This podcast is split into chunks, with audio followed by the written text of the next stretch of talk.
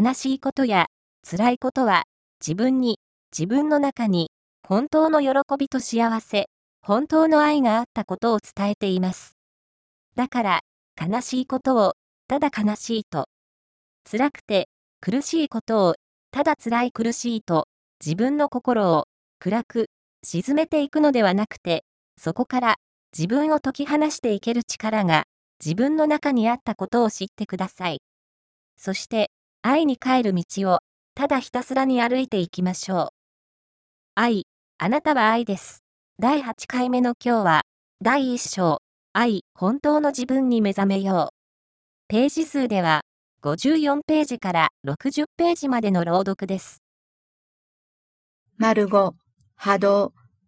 喜びとぬくもりの波動エネルギーを心に感じてくれば、生きる目的も存在している意味も、これまでとは全く違うと、自分は間違っていたと、はっきりとしてきます。はっきりと分かってきます。そして、肉というもの、つまり自分の生活、家族、仕事等々、肉というものを間違って捉えてきた、その活用方法を間違えてきたとわかります。特に愛というものに対しての認識というか、そういうものが一変します。夫婦愛とか家族愛とか、そこで言われている愛とは何でしょうか？私たちは愛を知らずにこれまで生きてきたのではないでしょうか？本当に薄っぺらな愛を、これこそ本物の愛だと思い込んできただけのことではないでしょうか？あの人は私の命。だから私のすべてを捧げられる。そう思える、そんな人に巡り合った。だから、喜び、喜びの人生でしたでしょうか？自分の過去を紐解いていけば、そうではなかったことが歴然としてきます。自分の中の湧きずる愛のエネルギー、そしてそれが自分だったという真実にたどり着けない人は、どんなに時が巡っても、自分の外に愛を探し求めていくのです。それが苦しみとなって自分に戻ってくることを何度も何度も体験、経験しているにもかかわらず、過去と全く同じことを繰り返していきます。それはなぜでしょうか？自分の本当の姿を見失ったままだからです。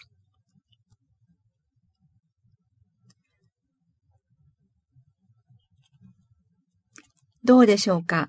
愛のエネルギーが自分の中にあることを信じていこう。愛である本当の自分を知っていこう。そんな風にだんだんに思えるようになってこられましたでしょうかみんなこれまでに楽しいことや嬉しいこと、幸せだと思えることも多々経験されてこられたでしょう。そしてまた心温まる人、出来事との出会いもあったでしょうし、これからもあると思います。しかし、それと同じくらい、いいえ、それ以上に悲しいことや辛いこと、悔しいことなどもあったのではないでしょうか。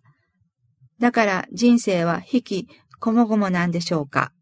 いいえ、人生は喜びなんです。人生は喜びだけなんです。悲しいことや辛いことは自分に、自分の中に本当の喜びと幸せ、本当の愛があったことを伝えています。だから悲しいことをただ悲しいと、辛くて苦しいことをただ辛い、苦しいと、自分の心を暗く沈めていくのではなくて、そこから自分を解き放していける力が自分の中にあったことを知ってください。そして愛に変える道をただひたすらに歩いていきましょう。肉、形を本物とする思いをとても強く強くしてきた人類のこれからには大変厳しい現象が待っています。しかし、私たちは自分の中の愛に目覚めていかなければなりません。それが私たち人類が自分で決めてきた道筋です。なぜならば、本来の私たちは愛だからです。愛に目覚めることとは、本来の自分を取り戻していくこと。それはとても自然なことです。特別なことではありません。その本来の自分を忘れ去ったから、私たちはとてもとても苦しみの中にありました。肉形をまとい、どれだけの幸せと喜びを心が感じようとも、私たちの地獄は永遠に続いていったのでした。なぜ私たちはこのように肉体という形を持ってきたのか、持っているのか。その意味を心の中ではっきりとわかる人はまだごく少数です。そんな中で何が私たちを愛に目覚めさせるのか。私たちの愛のエネルギー、愛のパワーが自らに気づきを起こさせるんです。それが天変地異のエネルギーです。天変地異のエネルギーは、自らを目覚めさせる愛のエネルギー、パワー。今はそのようにお伝えしても、ほとんどの人は全く正しくは受け取れません。それほど肉形を本物とする思いが際立って強いのです。なぜ私たちは自分の姿を見失ってしまったのか、なぜ私たちは自分を見捨てたのか。狂いに狂ってきた私たちなのになぜ肉形をまとえばその自分の地獄を忘れていくのか。自分の世界を感じていきなさいと自らにサインを送り続けているのになぜ私たちはそれを素直に受け取っていけないのか。自分に対する警告だと真正面から素直に受け取っていけないのか。堕落しました。本当に堕落してきました。自分を忘れ去ったなんて、本当に堕落の一途をたどってきたんですね。そしてこれからもまだまだその道は続いていくでしょう。一人一人が自分の中でその歯止めをかけなくてはなりません。母のぬくもり、自分の中の愛を心に思い起こす日は必ずやってこなければならないんです。そうは思いませんか？自分を自分で捨て去り、自分を自分で見限り、そして私たちはどこへ行くのでしょうか心で感じ始めたならば、その感じたものをどうぞ信じていってください。私たちは自らを捨てたこと、私たちは愛を捨てたこと、愛を捨て、自ら地獄へ落ちていったこと、心で感じ始めたならば、本当に真剣に自分の心を、自分自身を取り戻していきましょう。それが愛に変える道です。愛に変える道は苦難の道であるけれども、喜びの道です。確かに喜びの道です。自分を取り戻せる喜びの道。しっかりと信じていってください。私は本当の優しさを知っています。本当のぬくもりを知っています。本当の喜びを知っています。